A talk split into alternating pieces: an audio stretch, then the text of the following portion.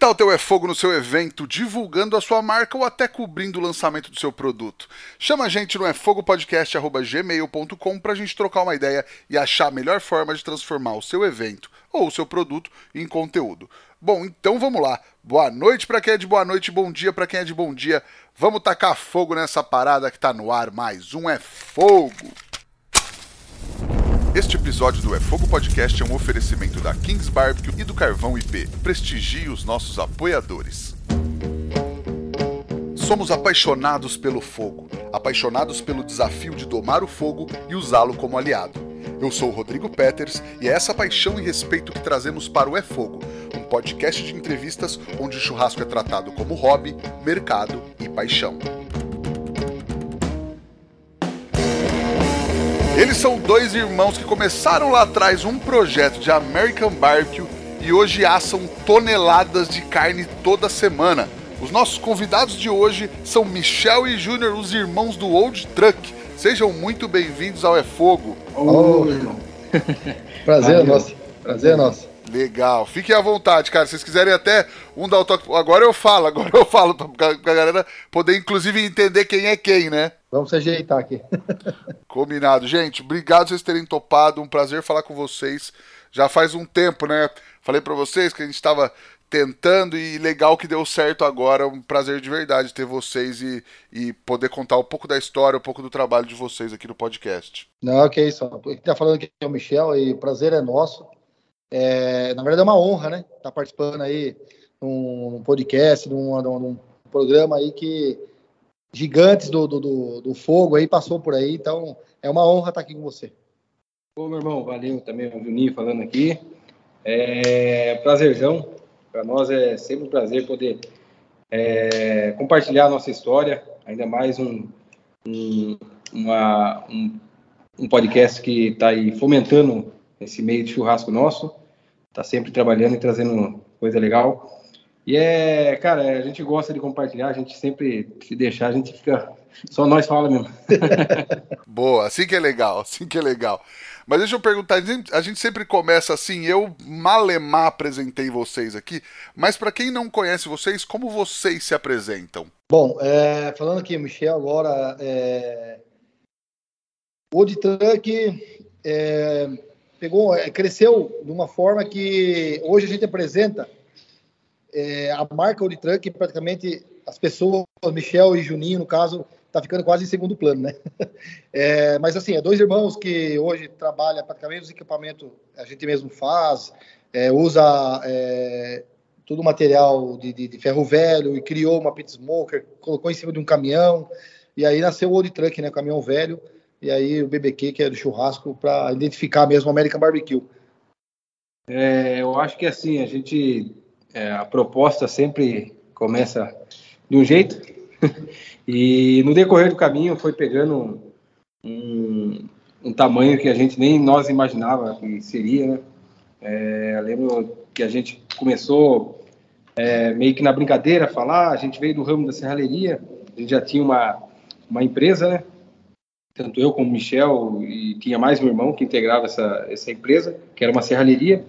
E era um negócio assim pequeno, familiar, nossa, familiar. Veio desde meu pai, no fundo da casa da minha mãe, uma serralheria comum, tinha uns clientes legal. E nós sempre brincava, ah, vamos montar um negócio de churrasco, vamos fazer isso, vamos fazer aquilo. E a ideia surgiu de montar um negócio em cima do caminhão. Nem nós tinha planejado como seria, só fomos lá e compramos o caminhão. Quando o caminhão chegou, começamos a debater, risca aqui, risca dali. Daí que a gente se aprofundou na América Barbecue, conheceu mais um pouco, até então as informações eram muito rasas ainda, né? Vamos dizer assim, em 2017 ainda estava bem no início.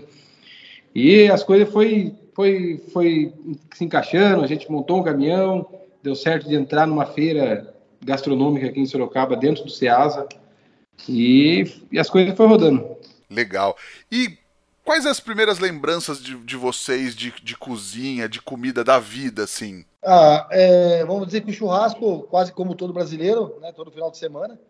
E meu pai, ele tem uma, uma pegada muito forte no churrasco, embora ele não entende muito de corte, essas coisas, mas o churrasco sempre teve presente, né? E essa brincadeira de fogo de chão, fazer costela tal. Então, é, o churrasco em si é raiz mesmo e tradição aí do pai, né? E a minha mãe sempre foi uma pessoa muito. É, queria ajudar os outros, fazia muito festa, casamento, é, tanto na parte da igreja também. E a minha irmã também cresceu nesse meio, ela montou um buffet, então ela fazia muito, muita festa, muito casamento, então sempre foi envolvido, né? É, com essa parte de, de, festança, né? Vamos dizer assim, né? E, e depois ela veio montar um restaurante dela também. Então essa pegada acabou vindo um pouco aí de família mesmo, né? Ah, legal. O negócio vocês nunca, sempre tiveram meio que no meio assim, mas nunca diretamente. Isso, é. A gente, a gente sempre meio que envolvido, né? Vamos dizer assim. É, aquela coisa de, bom, o Michel falou de comemoração, então, é, do churrasco, tudo que tinha que acontecer, acontecia com churrasco. tudo que era, era, vamos dizer assim, as festas era churrasco. Meu pai, se passasse, virasse o ano sem comer carne, ele ficava louco. E, vamos dizer assim, a gente foi, foi conhecendo é, vamos dizer assim, as, as, as informações, a gente não, tinha, não tinha acesso a muita coisa, né? É, com o tempo foi evoluindo, conhecendo um pouco na internet, as coisas foi se envolvendo é, e conhecendo esse mundo do churrasco que hoje que a gente faz parte, né? Boa. E o barbecue, como vocês descobriram, como vocês conheceram, assim? Ó, tem até uma história um pouco engraçada que é, a gente começou a fazer uma churrasqueira a fogo de chão. Então, aquelas tradicionais, dois tambores, né? Então, a gente dobrava a chapa, fazia, começamos a vender para uns amigos, colocamos no Facebook, na época, vendeu umas 30 peças, assim, uma brincadeira rápida. E, e nesse meio, o Juninho, que é, é, começou a pesquisar mais sobre churrasqueira tal, e achou defumadores. É, e até na época já estavam fabricando aqui, a MS fabricava aqui em Sorocaba já, né? Mas a gente não era muito divulgado na internet, então a gente nem sabia que em Sorocaba tinha já alguém fabricando.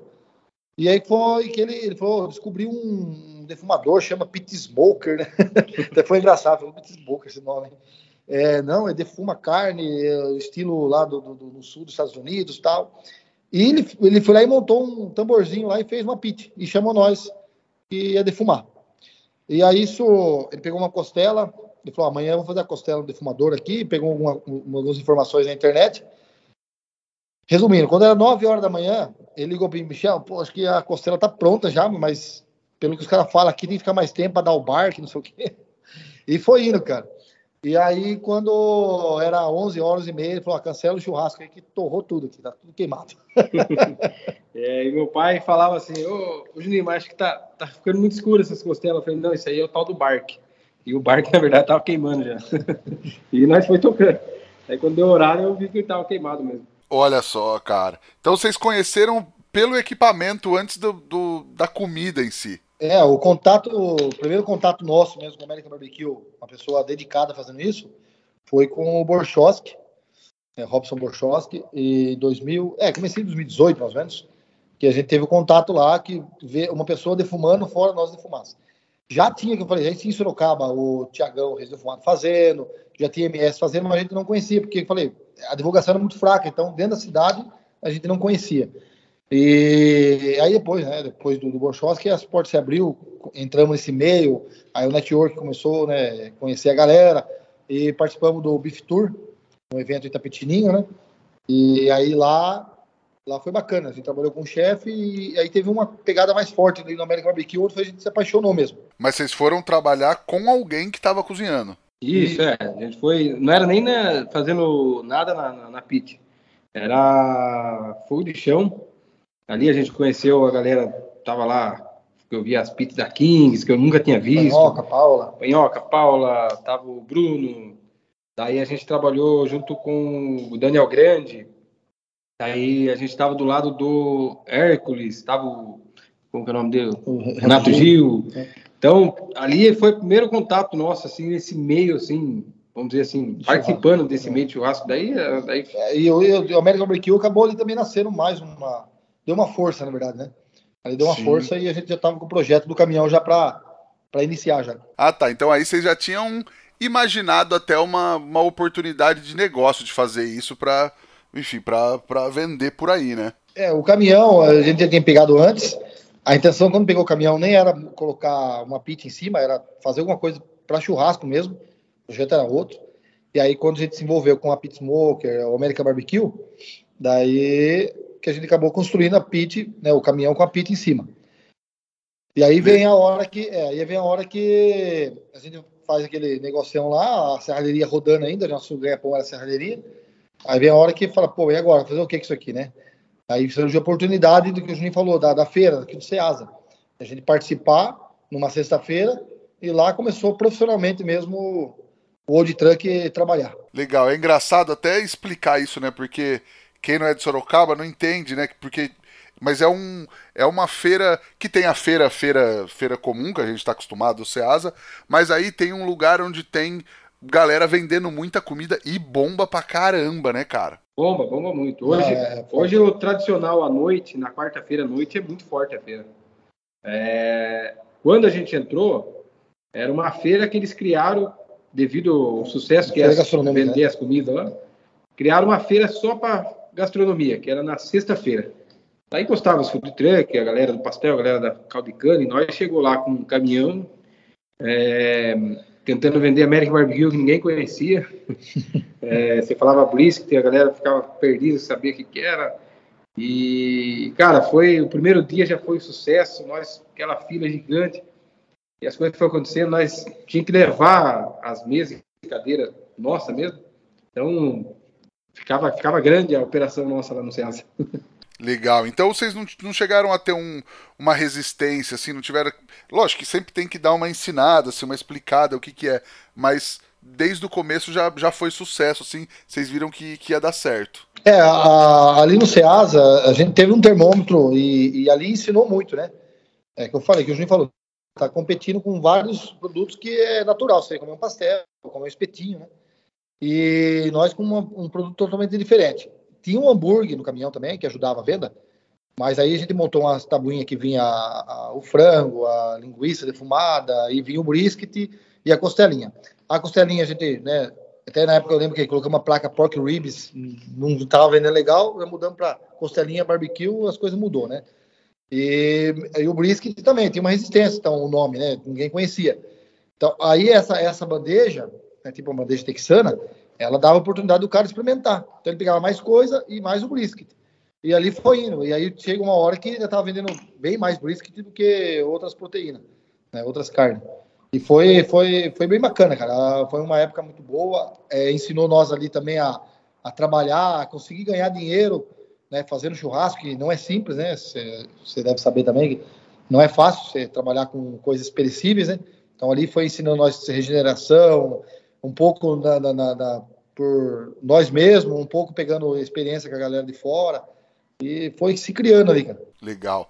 E aí depois vocês partiram para eventos maiores, construir outro tipo de maquinário. Como é que foi isso? É, o Michel sempre fala, né? O caminhão era a melancia no nosso pescoço. então, quando a gente começou no SEASA, a galera começou a marcar tal, o Instagram também começou a ficar bem legal, a galera seguindo, acompanhando, a gente tinha muito conteúdo para postar, né? É, as organizações de evento começou a vir atrás, chamar a gente para os festivais. E quando a gente foi com o caminhão, a gente viu é, um, uma, um espaço para poder vender costela também. Daí foi quando nós começamos a querer abraçar mais coisa. Quando a gente inventou de fazer costela de chão. É tradicional mesmo, o chão normal, né? É, fizemos um evento de costela de chão, foi chamado para o outro. No outro evento, a gente já tinha uma vontade de fazer, ah, vamos fazer uma máquina de, de virar costela, mas nem sabia como ia ser. Tudo nosso, a gente projeta em cima da hora. Pega e sai. É, quando a gente foi fazer um evento, e era para fazer costela de chão, é, na semana do evento, o organizador ligou para o Michel e falou, cara, é, outra pessoa vai fazer costela, não dá para vocês fazer tal. E o Michel, pô, mas já tá tudo certo, já já tá comprado, já tá tudo alinhado com o fornecedor. Falou, infelizmente não dá. Nessa aí o Michel pegou e falou, cara, eu tenho um projeto de uma máquina aqui, a gente pode levar, se for, ah, não vai ser costela de chão, vai ser de uma máquina.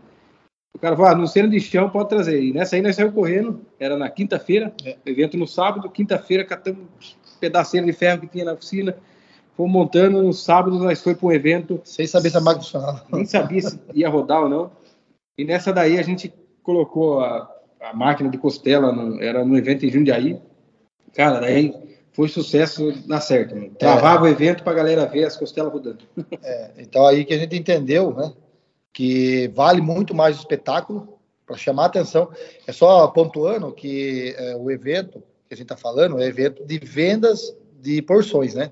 É diferente de um evento open food, que você ganha o cachê. Então, quando é evento de, de venda de porções, você tem que. É, você está com, com todos os seus concorrentes do seu lado. Então, você tem que aparecer mais. Quem aparece mais, vende mais. Aí, lógico, não adianta nada você se aparecer, como o Flamengo falou, meter a melancia no pescoço e não ter um produto bom. Porque ele pode reverter e, do, do, por ser uma boa propaganda, pode te também desvalorizar, né? E aí foi o que a gente fez. É, trabalhou com um produto bom, mas sempre tentando fazer o espetáculo, é a hora que entrou as, as histórias da máquina, né? E aí, aí começou a deslanchar. É, é, vários organizadores chamando, e a gente tentando se desdobrar do jeito que dava. E aí foi a hora que também a gente já tinha já a serraria praticamente encerrada, né? E dedicamos totalmente a, a, ao churrasco. E sempre pensando, né? Sempre pensando, dar espetáculo, entregar um produto bom e ganhar dinheiro. Essa era a linhagem nossa. Legal. E bom que assim, vocês tinham esse know-how, essa experiência da serralheria, então vocês mesmos produziam. Já tinha o caminhão que chamava atenção pra caramba. E aí, enfim, a máquina de costela, essas coisas também vão ajudando isso que você falou, né? Chamar o público cada vez mais. E aí, teve um momento que vocês olharam e falaram assim, cara, não dá mais para manter serralheria, que vocês comentaram agora. Foi um momento que, tipo, os eventos já estavam tomando conta e tava valendo muito mais a pena fazer evento e deixar a serralheria só para construir as, as próprias máquinas. É, foi a hora que a gente teve que dividir, né? É, ou seguia firme no churrasco, ou ficava meia meia e nenhum ia para frente. Né? É, não é fácil, cara. A gente hoje, hoje a gente olha a estrutura que foi crescendo. Hoje a gente tem uma empresa grande na mão.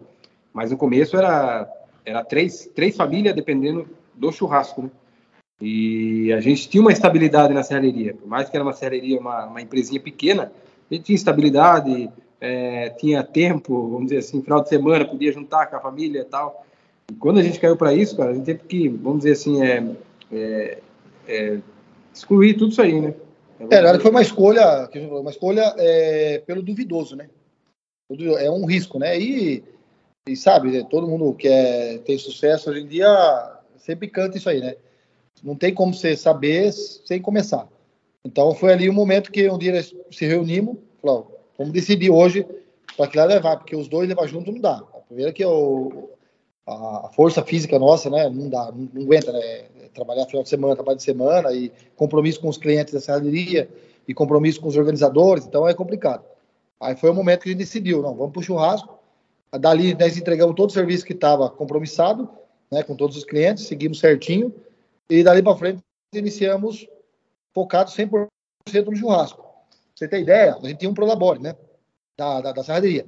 A gente cortou no meio praticamente o nosso salário de cada um para poder tentar sustentar. E às vezes teve mês que quase não conseguiu pegar salário, mas persistimos na ideia, sabia que podia, tinha potencial e a gente ia conseguir. E foi isso, praticamente aí um ano aí nessa luta para começar a tirar alguma coisa, voltar ao que a gente ganhava na serraderia, só para você ter uma ideia. E aí começou as coisas a engrenar melhor, aí comecei a ter uma visão melhor, é, consegui enxergar o, a empresa de fora para dentro, né, como todo mundo fala, e aí começamos a investir na própria empresa, e aí ela começou a crescer, e aí logo depois aí veio a pandemia, né? Legal, e é, e é isso, né? Legal vocês até falarem que não é de uma hora para outra, né? Não fez uma máquina, um caminhão e puta, estourou de uma vez. E cada um de vocês tinha uma função diferente? Como é que vocês se dividiam, se organizavam ou todo mundo fazia tudo? É, hoje, hoje a gente nunca chegou e falou assim, ó, você vai fazer isso, você vai fazer aquilo. Eram três irmãos, né? Hoje é só eu, Michel, e as mulheres que dão a força. Mas é, a gente nunca foi de posicionar o serviço de cada um. Fomos sempre encaixando desde a serralheria, assim, né?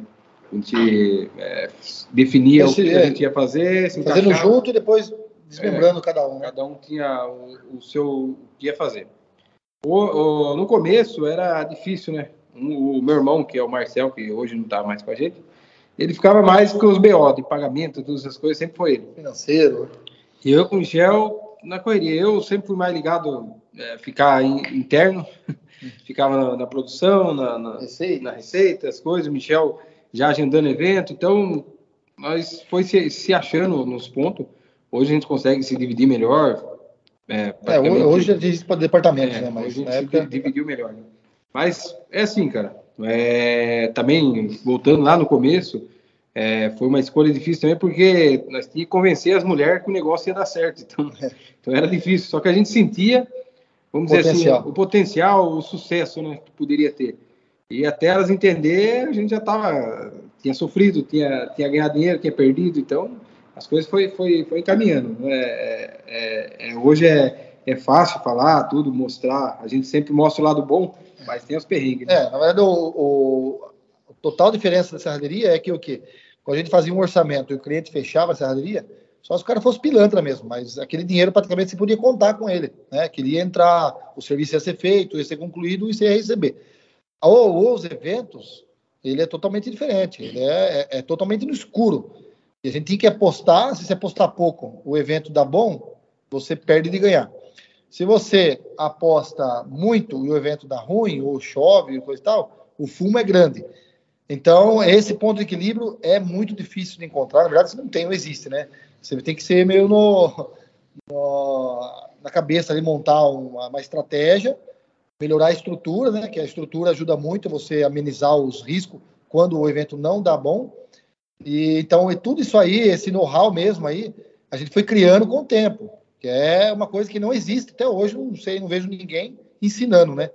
Ninguém ensina. Isso aí é, foi no sacrifício mesmo para conseguir se achar, se adaptar e fazer o trabalho ser lucrativo.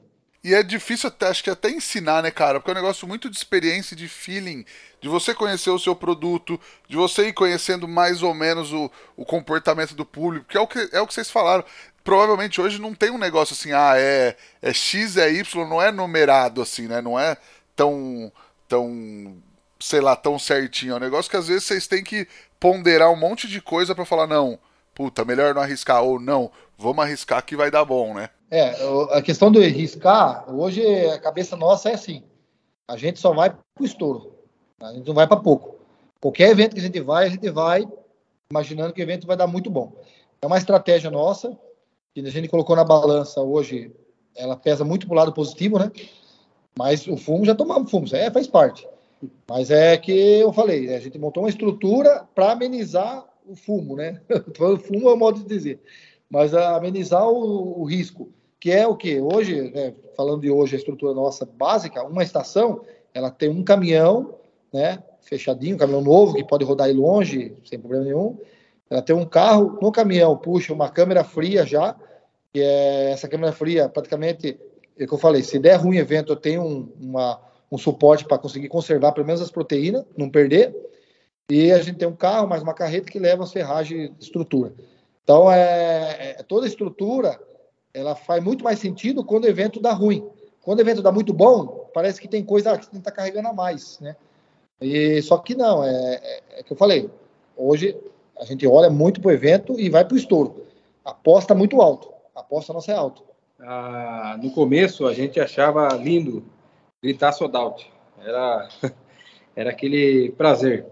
Hoje, para nós falar que deu sold out, é, é uma tristeza, cara, porque quantas vezes a gente falou, pô, acabou, que legal, tal, conseguimos vender tudo que nós trouxemos, e o evento ter, tipo, mais 4, 5 horas, vezes 10 horas aí para frente aí, você perder, você perder de venda, né? Você perde, para no sábado cedo, daí corre, compra pro domingo e para no domingo cedo, que já aconteceu com a gente lá atrás, e você perder de entregar, é, perder de vender, e também é, você perde a credibilidade com o organizador. E o cara projeta para entupir o evento de gente. Daí você vai, você leva um picadinho de nada e vende lá o que lá que você calculou na cabeça que é, é, o, é o confortável. Então, hoje o nosso compromisso é muito grande. Né? É compromisso com a organização, compromisso com quem está ali com a gente também, que os caras dependem daquilo. Então, a nossa, vamos dizer assim, o nosso nossa saída de evento hoje já é muito pesada. Se olhar lá atrás, se falasse o que a gente ia ter hoje, saindo para o evento, eu falava que era loucura. é, o sold out é. Se for um minuto antes de acabar o evento, é bom. Do resto é ruim. Para nós, sold out não é bom, não. Sim, até porque você já fez o investimento, você poderia estar tá lucrando, faturando muito mais para bater ou para diluir esse investimento. E não, né? Você fechou ali e acabou, né? É, porque tem evento que ele te, ele te dá é, muito, muita gente, muitos clientes, né? E então, se você está preparado para absorver todos esses clientes, você faz ali dois, três eventos dentro de um, falando em faturamento, né? E, e ele vai, aquele, aquele evento vai te salvar o dia que você pegar um evento que está ruim, que choveu os, o, todos os dias. Então, é, tem que saber é, trabalhar. É, montar uma equipe boa, né, uma galera que tenha boa vazão, né, que isso aí também é muito importante. Treinamento. Hoje é o pessoal que trabalha com nós aqui, são tudo treinado assim para vazão muito rápida. A gente chegou tem evento de entregar três porções por minuto. É, é uma saída muito forte, violenta. Então, Caramba, é, cara. É, eu tô falando em porções assim de, de, de 250 gramas, 300 gramas, né? Não aquela barquinha de evento open food, né? Uma porção maior. E, então tem é, é, um, é uma linha, né? É o cara que, que faz a costela, ele tem a leitura, o chefe ele olha e fala, o evento está começando a dar bom, já vamos sapecar mais, deixar mais e assim vai. E, a gente já chegou a trabalhar em evento de, de, de acabar, a costela está acabando aqui, nós estamos com outra remessa virando e o, o, público esperava, vezes uma hora, uma hora e meia na fila ali, esperando ficar pronta a costela para soltar mais uma remessa e, e, trabalhar correndo atrás do rabo, né? Depois a gente começou também a montar uma estrutura para isso, para pré-fazer uma costela, deixar quase pronta alguns. Quando o evento ele começa a dar bom, né? A gente começa já a assar, sabendo que outro dia vai ser melhor ainda. Então já começa a ter pré-pronto alguma coisa ali para não ficar na mão e dificilmente a gente fica sem, sem produto. Legal, cara. E aí, vocês começaram a falar que teve um momento, chegou a pandemia, como é que foi para vocês essa essa reinvenção que foi para todo mundo, né? É, isso aí, isso aí é, foi até engraçado que a gente estava 2020, foi quando o Michel até comentou, né? A gente teve que baixar o nosso nosso salário, tal. Quando a gente começou a melhorar, as mulheres começaram a ficar contentes. a gente estava em Campinas, quando foi anunciado, ó, os eventos caiu, blá, blá, blá. 2020, nossa agenda estava lotada de evento, a gente não tinha data mais.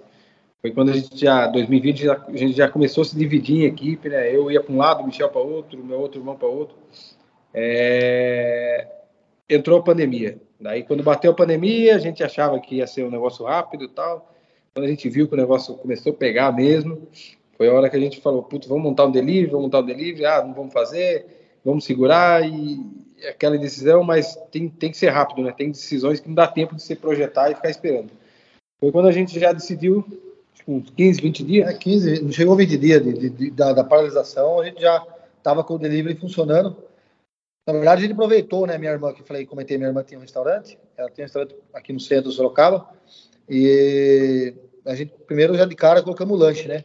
Então metemos uma pizza dentro do restaurante dela lá, botamos uma chapa em cima do fogão dela e nós mesmos ali, mão na obra e começamos a fazer delivery, que é o que sobrou, né? Para fazer, tá tudo fechado. E aí começamos delivery. Isso em três meses de delivery, a gente já tava com oito motoboys de entrega já, porque o delivery tava muito em alta, né? Então, né, pegamos a onda mesmo na crista da onda. E foi a hora que ali também acendeu uma luz. Falou, pô, dá para nós fazer o ponto fixo nosso. A gente tinha vontade, mas não sabia quando. Falei, se for a hora, é agora. A gente monta uma cozinha aí, vai pro delivery e vai montando. Quando voltar ao normal as coisas, a gente tá com a casa pronta. E aí foi que a gente montou a house aqui no centro de Sorocaba. Inclusive, estamos aqui nela, né, agora, nesse momento. Legal, cara. E aí é um negócio que assim, né?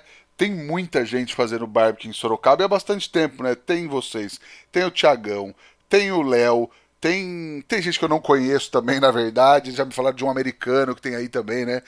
Sorocaba até um, é um polo, né, cara? Cara, é, Sorocaba ficou bem, bem bacana esse, esse rolê. Aqui o cara consegue fazer um tour de barbecue. É, segundo o Felipão da Sans aqui, já tem de casa aberta aí, tem umas 18. Tem umas menores, maiores, né? Umas que destaca mais, outras que trabalham no delivery. Mas tem uma galera gigante aí que tá fazendo um rolê da hora aí. E é bacana, bacana, porque você, você deu o exemplo do Tiagão, né? Praticamente Hoje eu e o Tiagão aqui, é muito parceiro, a gente temos 4 quilômetros uma house da outra. E a gente não consegue se ver como concorrente, é parceiro mesmo, né?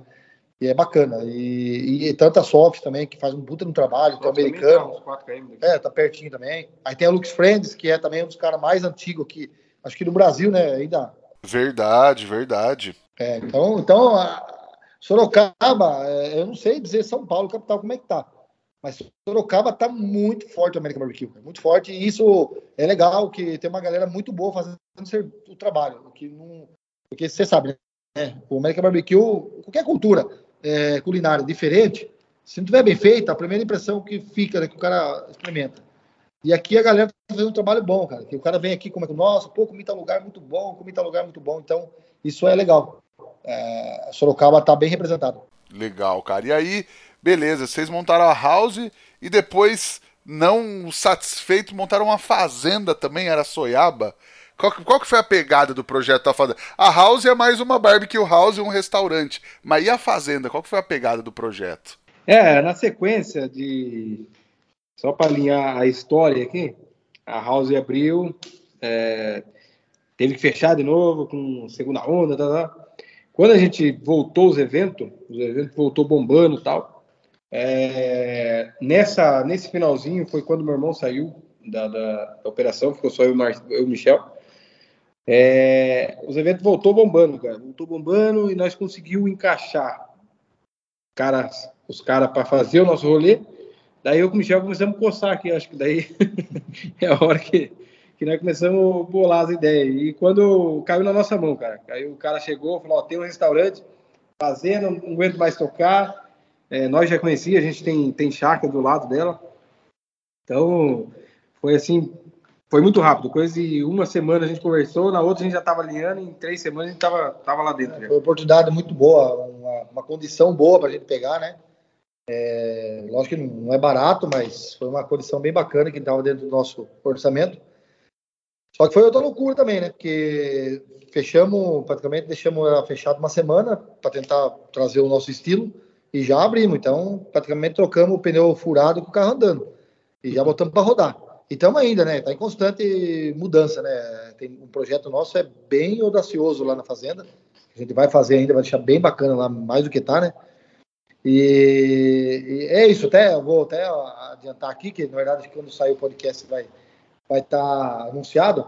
A House, a gente está encerrando né, a atividade da House esse mês de abril. A gente vendeu a House aqui e para a gente dedicar totalmente à fazenda, porque o projeto nosso é bem audacioso, como falei. Então a gente vai estar tá dedicando mais. Os eventos hoje está tudo encaixadinho, as equipes tudo montada, a estrutura tudo pronta, a gente atende bem os eventos. Então é, é isso aí. Tentamos, estamos tentando trabalhar olhando de fora o negócio, né? Fazer o negócio de fora. Sim. Ah, mas legal. Então vocês vão focar em um restaurante só, mas não é só um restaurante. Qual que é a pegada da fazenda mesmo? Quem for lá, o que, que vai encontrar? Uma, uma, não sei, uma, uma Disney do churrasco também? Como que é? é, tem... é a, a, a, nossa, o nosso projeto para lá, as ideias aqui, é o cara ir lá e é, é, o que acontece hoje, né? Nesse meio ó, tem, tem alguns lugares que se destaca, né? É, mas lá, vamos dizer assim, você chega lá, a gente começa com um café da manhã, um cafezão bem top, tudo preparado na fazenda, não tem nada a ver com churrasco, mas é comida bem feita, bem preparado. Logo em seguida, o cara tá tomando café, o cara olha lá, costela rodando, é torresmo fazendo na, na grelha, a pit lá, soltando fumaça lá. Então, é um rolê que o cara acaba se encantando. Né? O cara chega lá, daí tem um espaço kids gigante, tem uma tem a fazendinha com os bichinhos, a, o espaço lá é muito bonito, a arborização do, do local. Daí a gente montou uma conveniência lá. Na conveniência a gente vende os produtos exclusivos da fazenda. Então, a nossa ideia lá é o cara chegar, curtir um dia diferenciado. É, a gente vai trazer algumas experiências ligadas ao churrasco lá que esse é o foco nosso agora. Legal, cara. E aí, quando para estar tá 100%, vocês imaginam? Ou nunca vai estar tá 100%? Sempre vai estar tá em, em, construção? É, eu, eu, espero um dia a gente sossegar um pouco, né? Olhar o é negócio funcionando, mas é assim, a Fazenda, a que o Juninho falou, é trazer uma experiência mesmo, né? Ela, ela tem uma pegada caipira, porém trouxe toda essa pegada do churrasco junto, que é o que tinha antes, né? O, o a Fazenda tinha um restaurante caipira pequeno lá tal, a gente amplificou de, de, de, de 150 lugares, hoje está com 620 lugares. Tem domingo lá que é, tem que fechar a porteira porque não tem lugar para sentar. Então, é, é, o potencial da, da fazenda é muito grande. E como a gente está, né, que falou de, de encerrar a house, é mais para dedicar mesmo lá, 100%. E o plano nosso é do, do ano que vem ter um, tem um, na mão já um, um, negócio bem bacana, sabe? A gente não dá para falar muita coisa, porque ainda é projeto. E depois a gente muda, nossa cabeça muda muito fácil, né? Com o Juninho aqui, é uma, uma folha solta na ventania, né? Tem hora que vai para um lado e vai embora. Mas o, o, é trazer mesmo uma experiência diferente. Futuramente, quem sabe, a gente tem um espaço para a pessoa passar um final de semana, dormir lá também, mas ainda por enquanto não. Então é bacana, cara. Estamos bem, bem, bem empolgados com, com a, Fazenda lá. Boa. E aí hoje vocês estão, então, com esse projeto da Fazenda em andamento e também tem uma estrutura de eventos, assim, sei lá, falaram que chega de 70 pessoas trabalhando todo fim de semana. Quantos eventos, não sei se dá pra, dá pra falar assim, quantos eventos vocês conseguem fazer de uma vez, assim? É, é essa questão de 70 pessoas é uma, é uma referência que eu falo da, num domingo, somente no domingo, né, que tudo está funcionando. A fazenda, a house e os eventos. O domingo a fazenda, ela, ela chega a ter 35 pessoas, 33 pessoas trabalhando na fazenda, só na fazenda. Então já é um, né, quase metade de 170, dos 70 que eu falo. Aí envolve, a gente tem hoje quatro estações que trabalham em evento, sendo que é, a gente atende, atende dois eventos por final de semana, cada evento com duas estações, né? Que uma é a Costela com torresmo e uma só especializada no torresmo, só na Pururuca. Então aí em evento a gente chega a envolver aí mais ou menos aí 25 pessoas aí entre as estações, né? E aí tem mais a House hoje que eu falei, daí encerrando a House vai diminuir essa, essa galera. Mas hoje a House também envolve mais 12, 13, 15 pessoas, depende. Então, no domingo, chega a ter hoje, aí funcionando simultaneamente, 70 pessoas ou mais, né? já chega a bater até mais isso. Sensacional. Então dá pra, dá pra servir muita gente. E de tonelada de carne que vocês trabalham? Vocês têm números impressionantes nisso também, né? É, não, mas hoje o evento, é normal o nosso evento bater média de 3.500 porção, né? 3.500 porção, as, as quatro operações rodando. É, nós está falando aí de 3.500 porção, cara, é, é fácil 5 mil pessoas servidas. Mais o, a fazenda que passa num final de semana umas mil pessoas. Mais aqui, o restaurante aqui, então a gente passa de, de 6 mil pessoas num final de semana que a gente serve. Então a estrutura ficou grande, é, o Old Truck acabou pegando o caminho, igual eu falei lá atrás, que a gente nem imaginava nesse meio do rolê do evento, por a gente estar num evento que a gente trabalha numa organização só hoje, que é o Festival do Torresmo, que hoje é Torresmo Fest. É, a venda do torresmo cresceu muito mais do que a costela. A gente criou uma operação, que o Gomes já falou, só de torresmo, e nela, nas, dessa operação, a gente criou outro nome, que é a Torresmolândia. Nós inventamos umas máquinas de fazer torresmo e tá rodando, cara. Hoje a gente tem duas operações do Torres Molândia e duas do Audio Truck. Sempre tem que ter uma maquininha rodando. justo, justo. Então, isso que eu ia perguntar, assim, de próximos planos, vocês têm é, a Fazenda para o projeto sempre em andamento, o lance do torresmo também, mas tem algum outro plano que você fala, putz, a gente queria muito fazer isso, ou muito fazer aquilo, ou tal evento, ou construir alguma coisa? O que vocês imaginam lá para frente, assim? Assim, o, esse ano a gente virou, na verdade, na virada do ano a gente já botou a cabeça, vamos melhorar tudo que a gente tem, né? Inclusive as estações nossa teve uma melhora muito grande, parte de estrutura, tudo. E ajustar. Essa questão da house, tudo foi planejado já, né? A gente ia trabalhar até o meio do ano, que é o, onde encerra nosso contrato aqui da do, locação do imóvel. Então a gente já tinha planejado isso aí. Então tudo é tudo esse ano aqui está sendo planejado para melhorar o que a gente tem, deixar ele tudo com, com o máximo potencial que tem de, de, de, de faturamento, de venda, entrega, né? E o plano nosso, assim, vamos dizer assim, plano, eu tenho vontade um dia de alcançar, é, é, estourar a barreira aí do, das, das fronteiras, vamos dizer assim, né? Eu não sei se é um ponto fixo em algum lugar, se o próprio evento. É, ainda está bem vago, porque, é que eu falei, esse ano a gente focou muito em melhorar o processo nosso. E, sei lá, de repente é um produto nosso, né? Criar um produto que consiga atravessar aí. Eu, é, é meio ousado, né? Mas é à vontade.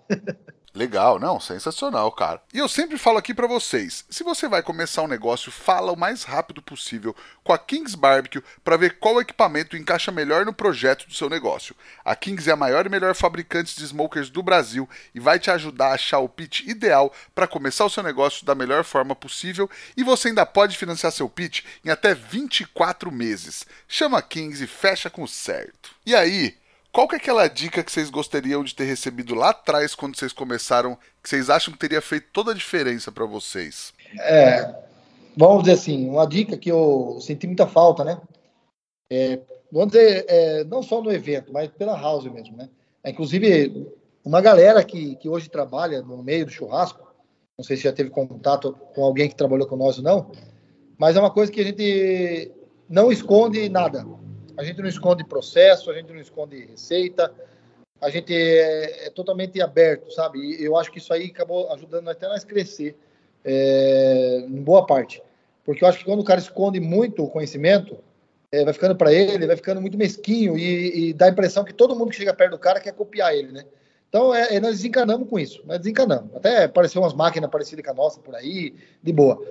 Então, é uma dica assim que eu acho que faltou um pouco para mim é a, a, parte financeira, que eu, eu até hoje ainda tenho um pouco de dificuldade para trabalhar com esses números, né? Eu sou um cara muito focado em, em processo e fazer o negócio acontecer, mas o financeiro, no, meu, meu, no caso, eu pessoalmente, Michel, é mais fraco. O Juninho é um cara mais desenvolvido na parte de receita, fazer acontecer. E, então, acho que essa união dos dois aí ajudou. Mas faltou uma base um pouco para a gente no começo, que a gente sofreu, Juninho. É, eu acho que é, a, a, dica, a dica mesmo lá atrás, para nós que começamos no evento, é claro que a gente estava falando. É, eu acho que é ter leitura do evento, saber o que o produto que você está, é, entender seu público e isso aí, como já falou, financeiro, cara, saber se controlar é uma coisa que a gente sempre fala, nunca, é, falando na pegada do evento, né? Tem muito cara aí que tá na luta aí, correndo atrás do evento e tal. E a gente, a gente é, é oriundo do evento de venda. Né? É, nunca chegue no evento dependendo dele. Sempre tem um planejamento para você não depender daquilo ali. Porque no começo é difícil, cara. No começo você toma, né? você toma bordoada, você se frustra, você às vezes enterra um negócio por coisa besta, cara. Legal, não, sensacional. E aí, gente, a gente chega no Lenha na Fogueira, onde teoricamente a gente fala de polêmica no podcast. Eu sempre falo que é teoricamente, mas hoje também tem uma história até que vocês já já falaram e provavelmente quem tá ouvindo vai falar assim, pô, mas não vai perguntar, não sei o quê. Então eu vou perguntar para vocês, porque eu também sei que não é polêmica nem para vocês. Mas o que, que aconteceu com as costelas aqui em Bauru? Ó, eu vou, eu vou, eu expliquei bem no, no, no, no, no vídeo lá no, no Instagram, é, mas assim, vou falar um pouquinho mais tecnicamente agora, né? O que acontece? A máquina, ela, quando ela está girando as costelas, ela começa a caramelizar a gordura. Porque a gordura quase que não pinga. Ela, quando ela vai pingar, a costela vira. É igual os espetos que fica girando, é quase parecido com isso aí. A máquina que a Artmil fabricou, é, ela foi é, feita em cima da ideia da nossa, porém, alguns pontos, da questão da pressa mesmo de entregar, porque tudo é corrido, né, a correria, nós também não conseguimos dar um pulo na, na fábrica lá para poder ver o resultado, acabamos conhecendo a máquina lá no evento, é, teve alguns pontos do coxo ali que é, o nosso é diferente, que a nossa tem uma, uma não sei se vai conseguir entender só eu falando aqui, mas tem um tamanho da máquina que o coxo ele é um pouco menor e aí por fora tem umas calhas, que é onde corre a gordura. O que acontece? Quando a máquina tá, é, vai fazer o giro dela ali, total, a costela, ela pinga ali um pouco mais para fora, não pinga dentro da, em cima da brasa. Então, a, essa calha, ela colhe totalmente a gordura. A máquina lá, que foi no Issa Churrasco, ela estava toda a gordura dela caindo no próprio coxo, onde estava o fogo. E nós trabalhamos com ela é, em, em Mujimirim, na, na estreia dela, e deu muito certo. Só que é, a gente ficou com, com cuidado para essa gordura não pegar fogo, porque acumulou a gordura no canto ali. E a máquina também estava inclinada, Juninho. Um pouquinho inclinada, é. o chão estava molhado. O chão estava molhado, que choveu, tudo. Então ali tivemos essa, essas coisas, situações aí que ajudou também a máquina não pegar fogo. Em Bauru, a gente foi exclusivamente para não acontecer de pegar fogo a máquina, porque eu falei, ó, tá com risco, é, a máquina, como a gente vai fazer o evento já, não dá tempo de mexer, é, vamos estar junto lá, né, vamos cuidar dessa máquina aí, e aí, na sequência, já arrumar esses probleminha que tem. Assim, poderíamos ter feito algumas precauções, né, prevenido, poderia, mas acho que a gente estava tanto na confiança que a gente tomou conta da primeira vez e da segunda não ia dar errado, que nós fomos na mesma pegada. Só que as costelas, aí veio né, juntando, né? Costela veio muito gorda, as costelas que veio, são 40 costelas num quadradinho de 2 por 2 40 costelas, veio muito gorda. Ela ficou num lugar plano, então a gordura praticamente ficou por igual na, no coxo, né? Não acumulou num canto só para a gente poder até remover. É, a grama, estava um sol lascado, então a grama de baixo, no momento que pegou fogo, não, no momento não, no momento que esquentou ali no finalzinho, gente, estava é. tudo pronto a costela, né? a costela estava pronta. É, eu acho que o processo nosso ali foi assando e tal. É, tava linda as costelas, cara. A gente estava muito orgulhoso, puta produto que nós vai entregar e tal. E foi coisa de minutos. Eu lembro até que eu estava com o celular na mão, fazendo, montando um rios para postar. E foi quando eu ouvi o Michel correndo, a grama foi secando, secando. A grama pegou fogo, cara. A grama embaixo do coxo, não sei se tá, dá para entender, mas embaixo do fogo pegou. É, embaixo do, do coxo pegou fogo. Aí criou como se fosse um fogão, né? Embaixo da é, gordura. É, a gordura estava quente. Aí aconteceu? Ferveu ali. Aí quando deu faísca de incendiar ali. No mesmo tempo, a, a, chapa deu uma. uma devido ao calor. calor. Ela, selada. Ela, ela selou ali, deu aquela. aquela, aquela empenada. empenada por causa do, do, do calor. A, a gordura, gordura, começou a descer, um o fogo só estava no meio, ela foi encostando, encostando no fogo. E nessa do fogo por baixo, passou, transferiu para cima todo o calor. É, e aí, aí, o fogo foi ficando grande. É, e aí junta a gordura quente, né? Já tá, pegou fogo. Ferragem totalmente quente, né? A costela praticamente pronta, cheio de gordura, né? Derretendo a gordura. Então ali tava tudo pronto para pegar fogo mesmo. Só para você ter uma noção, cara, era a hora que deu a merda, era duas e meia da tarde mais ou menos. A gente estava colocando aquelas costelas, a gente acendeu a churrasqueira, era 8 horas. Das 8 Nossa, da manhã até as duas e meia, nós tinha colocado oito sacos de carvão só, saco pequeno. Então, nós levou muito na boa. Ela tava meio que assando com aquela gordurinha que tava pingando. Tava bem na manhã. Só que o calor é intenso, né? Então, foi um, um conjunto de fatores aí. E pegou fogo. E aí a gente perdeu a mão é, é muito rápido, né? Muito rápido. E, e aí, para ajudar, né? para ajudar, modo de dizer, atrapalhar, é, os extintores que estavam disponíveis lá, um dos extintores é extintor de água. Até o momento do vídeo, que tá aquele fogaréu tão forte lá, que sobe, foi o momento que os caras meteu o extintor com água. Porque, assim, quando pegou fogo, que a gente perdeu um pouco o controle ali, os bombeiros chegou. Aí foi a hora que um, um dos, um dos extintores lá que jogaram era de água. Aí, e a tenda em cima também, né? É. uma tenda que lá em Mogi não tinha. Lá é. a gente viu a tenda.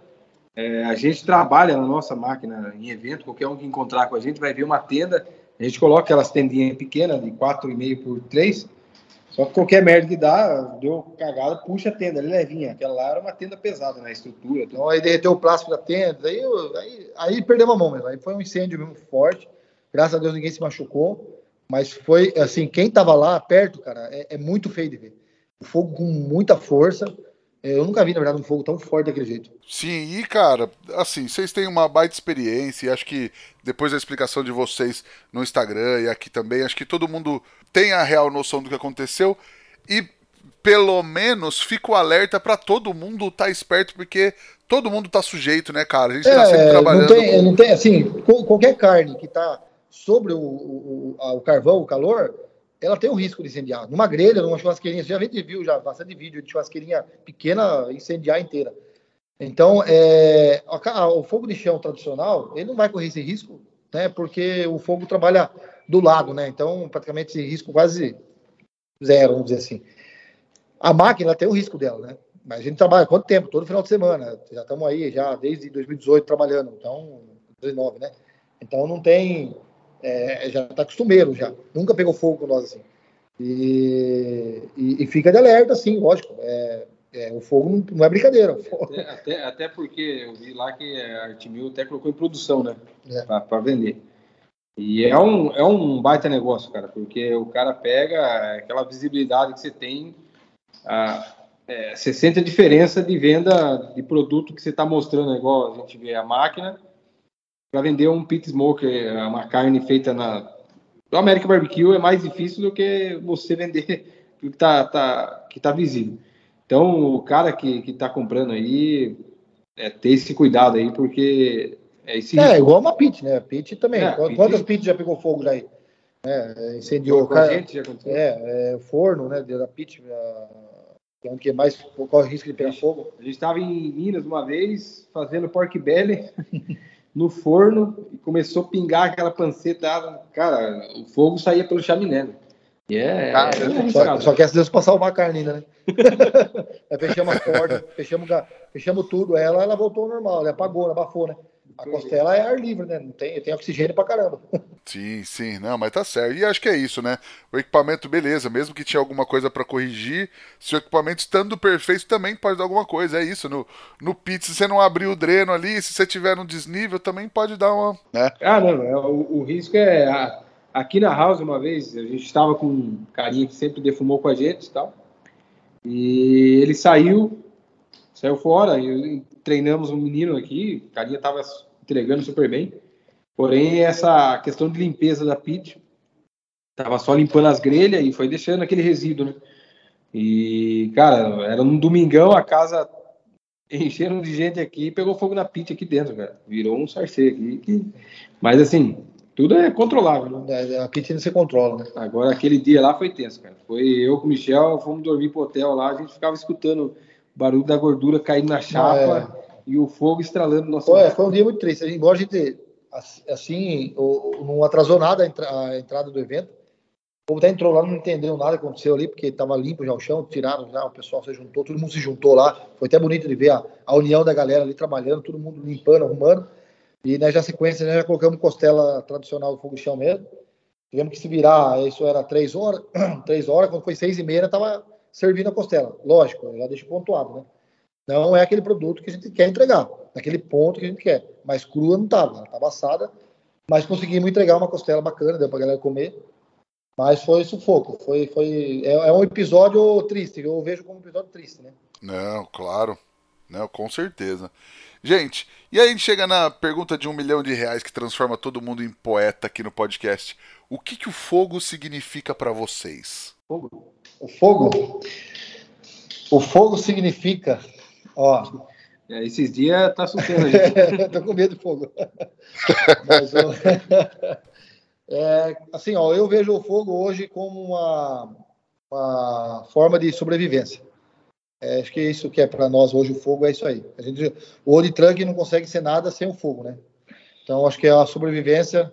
É, é isso. O fogo ele foi sinal de sobrevivência na humanidade e hoje é. ele é sobrevivência no nosso negócio. Maravilhoso, justíssimo.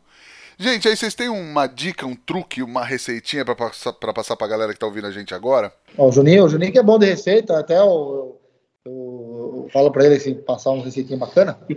mas acho que não sei se vai ser isso que você falar, mas tem um sour cream que ele faz que é muito simples, cara, muito bom e vai com qualquer carne. Acho que seria bacana.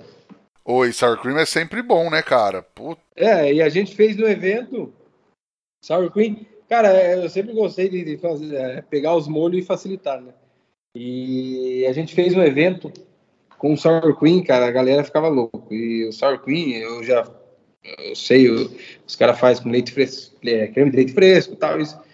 É o mais simples que a gente faz aqui de Sour Cream é pegar um cream cheese comercial. comercial, eu gosto de trabalhar com aquela marca escala.